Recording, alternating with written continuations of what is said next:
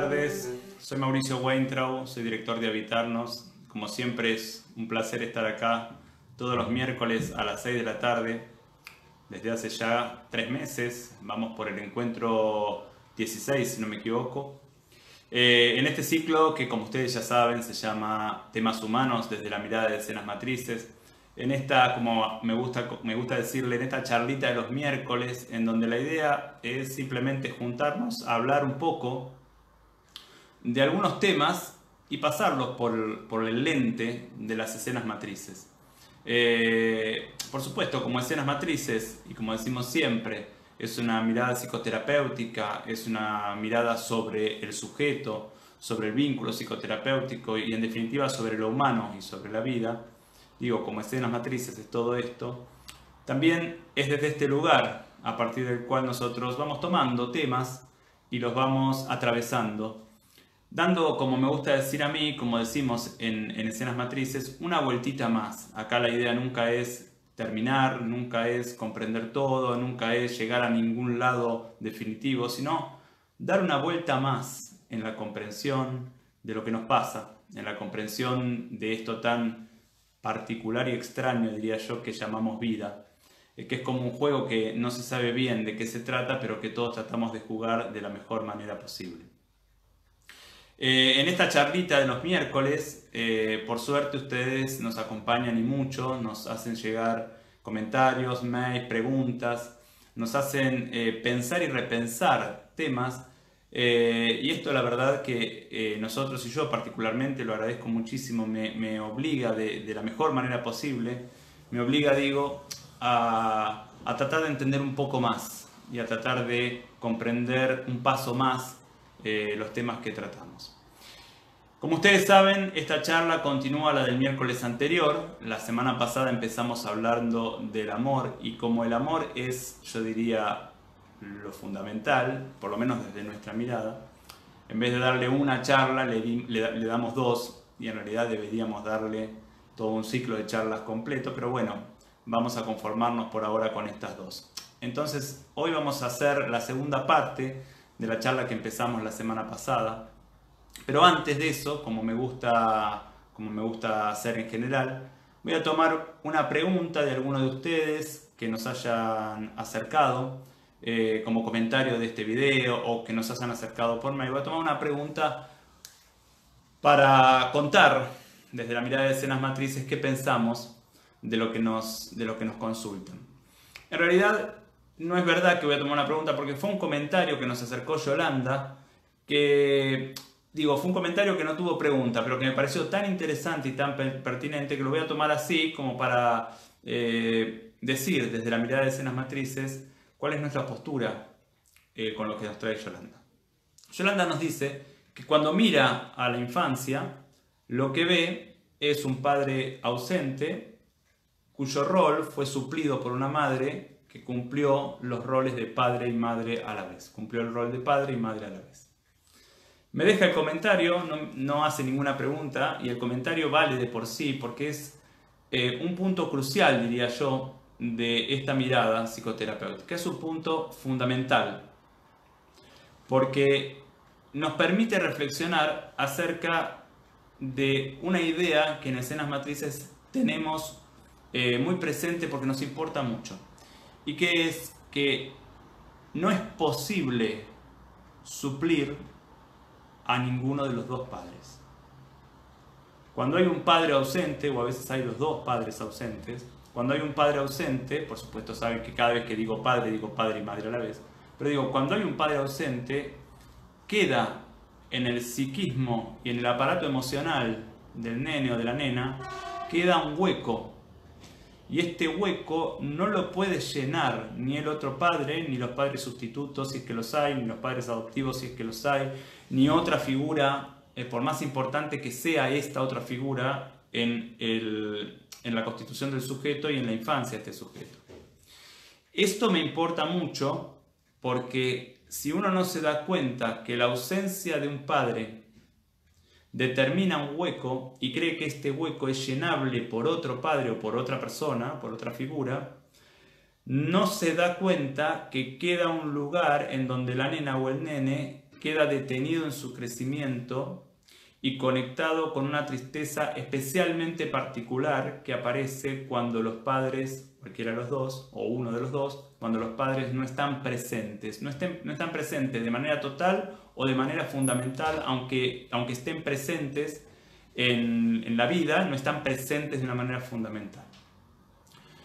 Y a mí me importa mucho esto, porque si no nos damos cuenta de esto, ese nene o esa nena que queda sin ser mirado por ese padre ausente, tampoco es mirado luego por nosotros en nuestra adultez. Al creer que ese nene o esa nena que fui eh, no sufrió lo que sufrió por la ausencia del padre, porque fue esta ausencia suplida por otro, yo hago lo mismo que ese padre que no estuvo. Es decir, yo no miro a ese nene y entonces se me va a reeditar en la vida cotidiana, se me va a reeditar esta sensación de ausencia o de abandono o esta sensación de no tener importancia para el otro, se me va a reeditar con distintas figuras.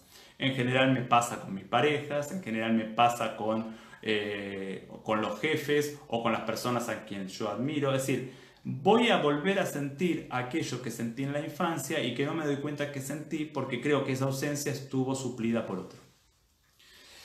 Es en este sentido donde decimos desde escenas matrices que los padres no son reemplazables ni son sustituibles. Es en este sentido en donde decimos en escenas matrices que no existen los padres ausentes. La ausencia es una manera de vincularse. La ausencia es una manera de presencia. Cuando un padre o una madre está ausente, expresa su presencia a través de esta ausencia. Usted me a decir, pero ¿cómo expresa su presencia a través de esa ausencia?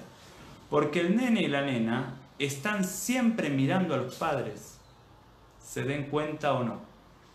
Entonces, cuando mira al padre o a la madre que no está, este no estar es lo que está mirando el nene o la nena. O sea, se está vinculando con eso.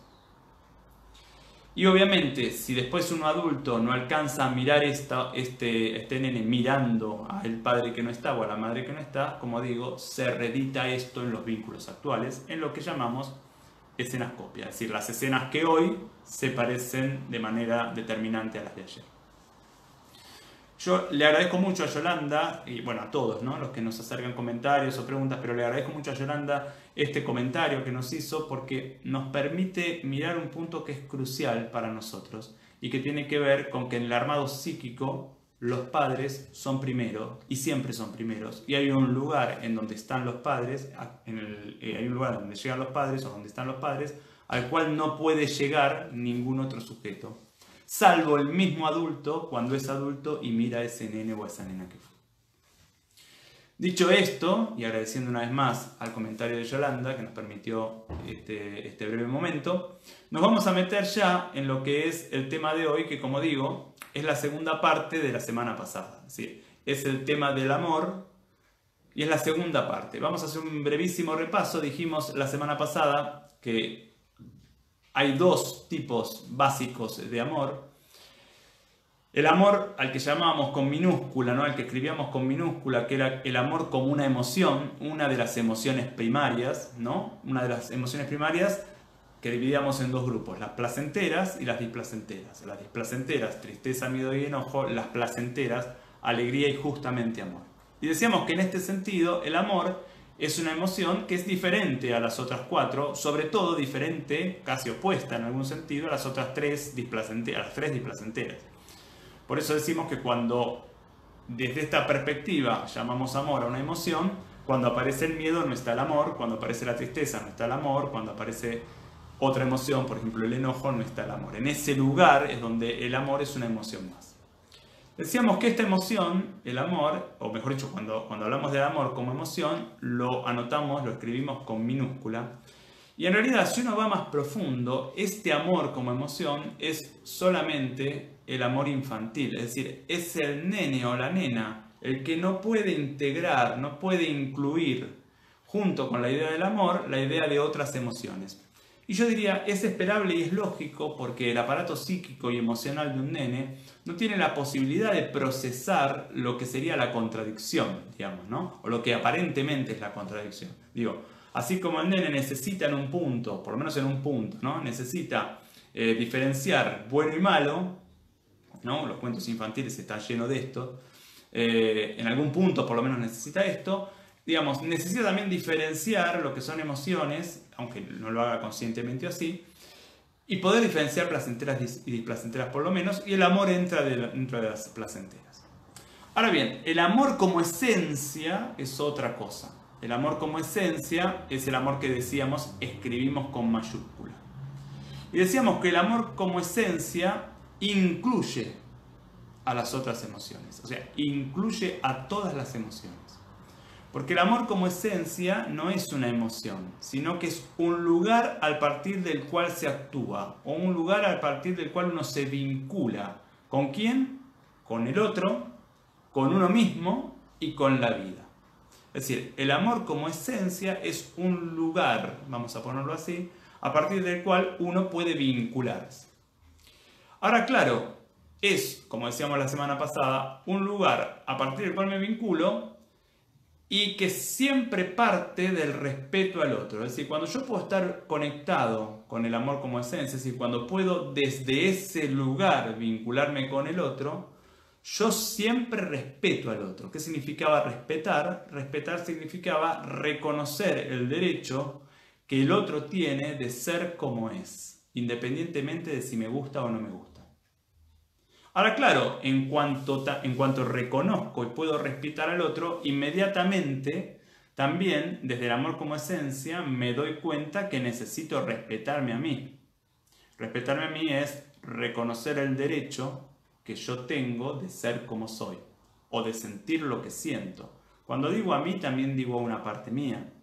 Digo, ¿puedo respetar aquella parte mía que no me gusta como es? ¿Puedo reconocer el derecho que tiene esta parte, este rasgo, este síntoma, el derecho de ser como es? Más allá que después lleve a cabo los movimientos necesarios como para poder sanarla o modificarla si es que necesita ser modificada. Digo, pero ¿puedo primero hacer esto? En el vínculo con el otro, entonces, cuando uno está vinculándose desde el amor como esencia, justamente puedo respetar al otro y puedo respetarme a mí. Y aclaro, acá empiezan las complejidades, porque si el otro quiere A y yo quiero B, como decíamos la semana pasada, ¿cómo hago para respetar a los dos? Y justamente puedo respetar a ambos porque me puedo priorizar a mí. Es decir, ¿qué significa priorizarme a mí? Reconocer que soy yo quien debe decidir si permanece o no permanece en este vínculo o en esta parte del vínculo con el otro independientemente de que cada uno tiene derecho a ser como es. Este movimiento que parte del respeto al otro, del respeto a mí, pero de priorizarme a mí mismo, me lleva inmediatamente a la comprensión de que yo me priorizo a mí mismo porque justamente si yo no me siento bien en el vínculo con el otro, tampoco le puedo dar al otro nada bueno. O sea que finalmente este respeto y esta priorización me devuelve a una, a una relación amorosa, a una mirada amorosa y a un vínculo amoroso incluso con el otro. Si yo eh, en el vínculo con el otro eh, me siento obligado a hacer algo que no me gusta y me obligo a hacer algo que no me gusta y lo hago crónicamente, pues esto va a quedar adentro mío y va a empezar a interferir en el vínculo con el otro, es decir, va a empezar a intoxicar el vínculo con el otro. Para que esto no suceda, yo debo poder reconocer el, derecho del otro de ser como es, el derecho mío de ser como soy y priorizarme a mí, es decir, debo poder correrme de esa, de esa situación en donde se pretende que yo haga aquello que no quiero. Y lo hago por mí, porque justamente mi tarea es priorizarme y cuidarme a mí, pero también lo hago por el otro, porque yo sé que si yo me obligo a mí mismo a hacer lo que no quiero, esto después se lo voy a cobrar de alguna manera o de otra. Claro, para poder hacer esto, para poder vincularme con el otro desde este amor como esencia, y respetar al otro, respetarme a mí si somos distintos y priorizarme, debo tener una estructura adulta que soporte la diferencia, que soporte que el otro y yo somos diferentes. ¿Qué quiere decir soportar la diferencia? que no trate de encontrar, o mejor dicho, que no trate de juntarnos allí donde no nos juntamos. Y este es un punto crucial. Soportar la diferencia entre el otro y yo es un movimiento que solo se puede dar desde la, desde la adultez. Porque como decimos, desde la niñez siempre uno apunta a lo uno. Una cosa está bien, otra cosa está mal. Desde la adultez uno soporta que no, no haya bien y mal, que haya dos y que los dos tengan la misma validez. Y a partir de esto poder priorizarme a mí. Esto que es realmente complejo es lo que finalmente me permite verdaderamente separarme del otro si es que no quiero, eh, eh, no quiero estar en situaciones en donde no me gusta estar o no es saludable para mí y si el otro sí quiere todo el tiempo esto. Si yo no puedo habitar la diferencia y no juzgar, porque juzgar es una manera de tratar de evitar la diferencia, si yo no puedo habitar la diferencia, en general tengo dos opciones o me someto o intento someter al otro. O me quedo quejándome o me separo y voy a buscar otro igual.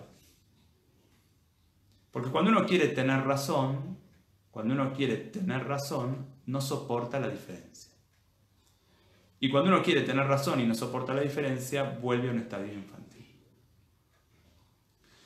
Ahora bien, ¿qué pasa cuando yo no puedo diferenciar entre el amor como esencia y el amor como emoción y confundido intento amar desde la perspectiva de la emoción, o sea, intento amar como un niño.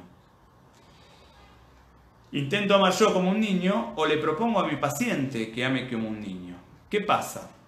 Empieza a haber una serie de dificultades. Voy a nombrar tres dificultades por supuesto hay muchas más, pero me parece que con, estas tres que voy a nombrar vamos a poder aclarar algo. Lo primero que pasa cuando yo me propongo a mí mismo le propongo a mi paciente que ame, pero estoy pensando el amor como una emoción, lo primero que pasa es que empiezo a rechazar las otras emociones, sobre todo miedo, tristeza y enojo. Es decir, empiezo a rechazar las emociones displacenteras.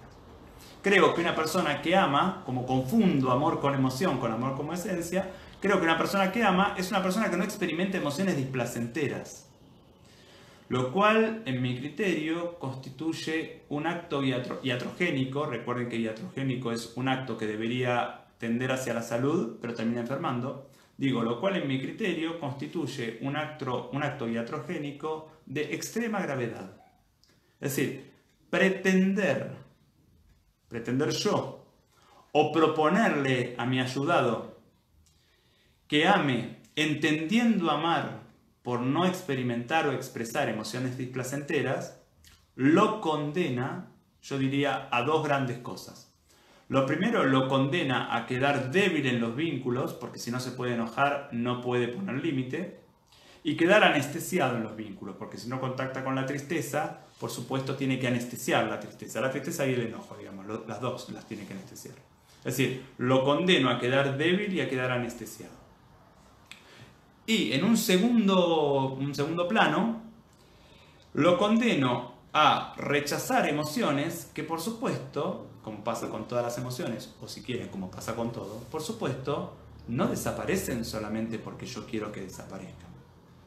Las emociones rechazadas se van acumulando, se van acumulando, se van acumulando y en algún momento toman toda la situación y me toman a mí. Si yo todo el tiempo rechazo mi tristeza, esta tristeza se va acumulando y probablemente en algún momento entro en depresión. Si yo todo el tiempo rechazo mi enojo, este enojo se va acumulando, se va acumulando y seguramente en algún momento exploto y agredo eh, al otro o a mí mismo de una manera que no es saludable para mí ni para el otro y que sobre todo yo no quiero. Pero claro, como está negado, llega un momento en donde no puedo evitar que esto me termine tomando mí.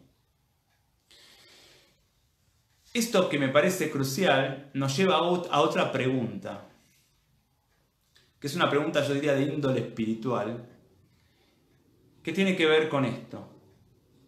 Cuando uno confunde el amor como emoción con el amor como esencia y me propongo o le propongo a mi ayudado amar como emoción y rechazar entonces todas las otras emociones, sobre todo la displacentera, le estoy proponiendo que ame.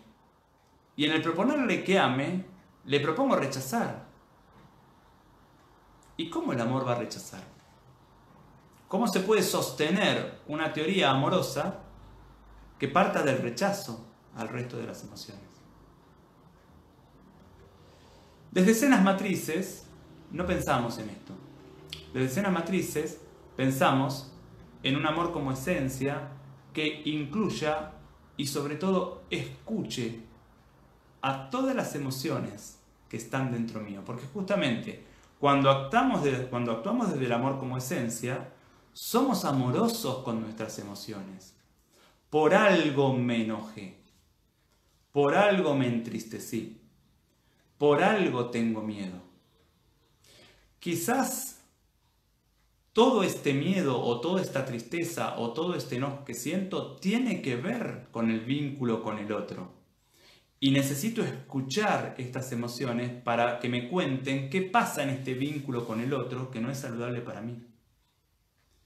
Quizás hay una buena parte de esta tristeza, de este miedo, de este enojo, que no tienen que ver con el vínculo con el otro, pero entonces tendrán que ver con el vínculo con mis padres en mi infancia. Digo, tendré que ir a buscar aquellas escenas en donde el enojo o la tristeza o el miedo me quedó atrapado y no, puede no pudo expresarse y todavía está en mí. Pero sea como sea, sea que tenga que ver con hoy, sea que tenga que ver con ayer, sea como sea, mi tarea, si quiero moverme desde la perspectiva amorosa, mi tarea es escuchar, porque el amor escucha. Escucha y después se dispone en lo posible a intentar sanar. ¿Qué pasa cuando uno se vincula desde el amor como esencia en los vínculos? Es decir, se vincula con el otro desde el amor, desde el amor como esencia. Es decir, cuando puede ir vinculándose, yo no voy a decir se vincula, cuando podemos ir vinculándonos con el otro desde el amor como esencia. Yo diría acá que vamos a dividir los vínculos en dos grandes grupos. Por supuesto, me, van a quedar algunos vínculos afuera, pero no importa, me importa esto. En dos grandes grupos. Los vínculos con mis hijos no adultos o con los seres a cargo no adultos en donde me vinculo, yo diría, vamos a ponerlo así, desde arriba hacia abajo, yo soy el adulto y el, otro no es el adulto y está a mi cargo. Este es un tipo de vínculo y el otro es el de los vínculos pares. ¿Qué pasa cuando me puedo vincular con el otro desde el amor como esencia? ¿Qué pasa cuando me puedo vincular en el vínculo con mis hijos o con los niños a cargo desde el vínculo, desde el amor como esencia. Cuando yo amo desde este lugar, mi tarea, o si quieren, amar desde este lugar, es intentar ser el padre o la madre que mi hijo necesita en este momento para dar el próximo paso en su crecimiento. Amar es esto, amar es intentar ser. Como decimos siempre, Amar no es una conducta, amar es un lugar a partir del cual uno actúa, a partir del cual uno se vincula.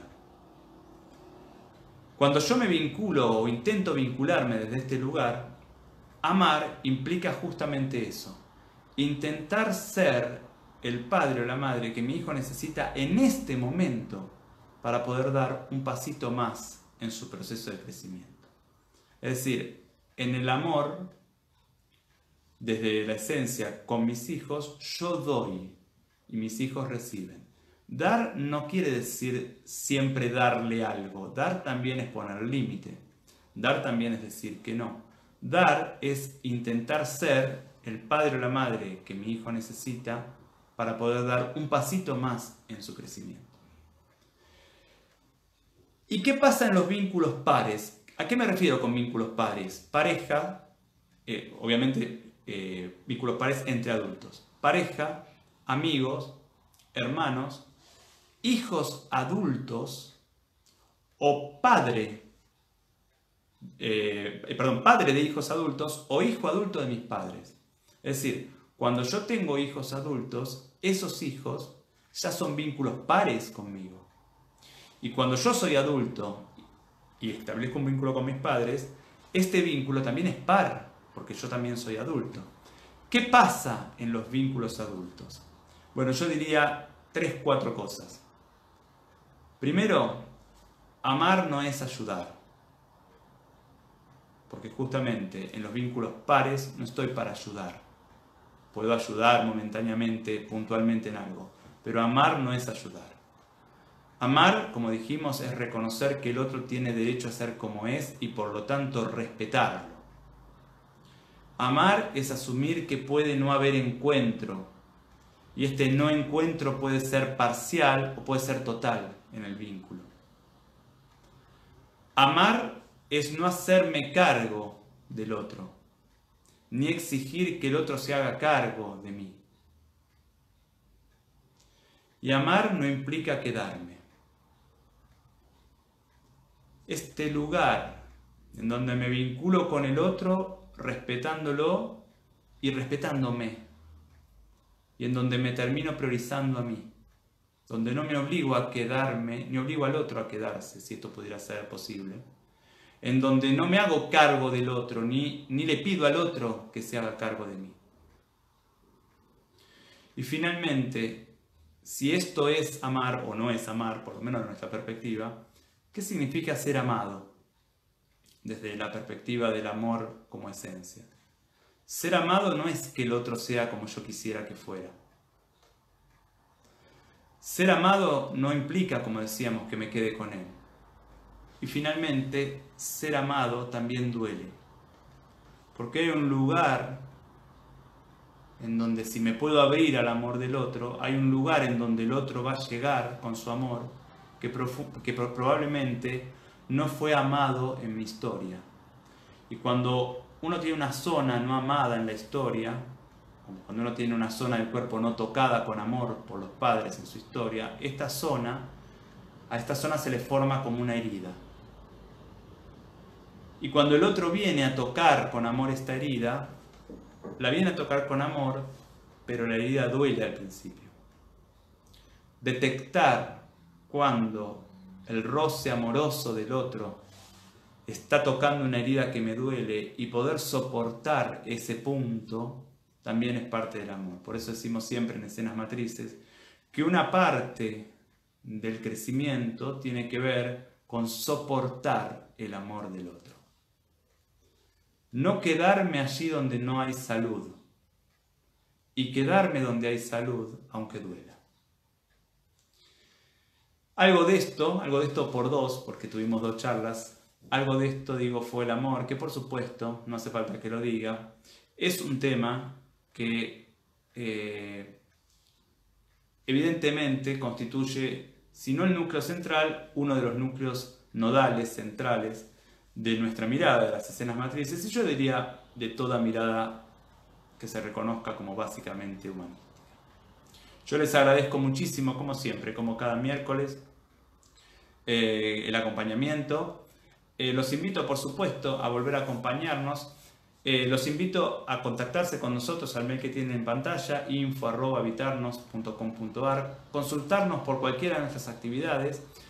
Tenemos entre muchas actividades, digamos, tenemos un espacio más para personas que les, le interese más la teoría de escenas matrices, que es un poco esto que hablamos. Este espacio son los seminarios que hacemos por Zoom y tenemos un espacio más para profesionales que también les interese la teoría de escenas matrices, pero más del lado profesional para aprenderla, para ejercer su rol de ayudador, sean psicólogos, médicos, psicoterapeutas, terapeutas alternativos, docentes, más desde el lugar de ayudador. Y este espacio, digo, es la formación en escenas matrices, que además la pueden hacer online. Además de tener la, la formación presencial, también tenemos la formación online.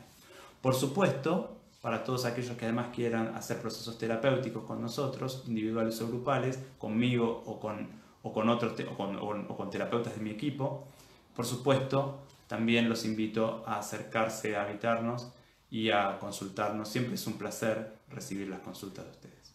Les agradezco muchísimo y como siempre los invito, si quieren y si pueden, a seguirnos y acompañarme el próximo miércoles a la misma hora. Muchísimas gracias.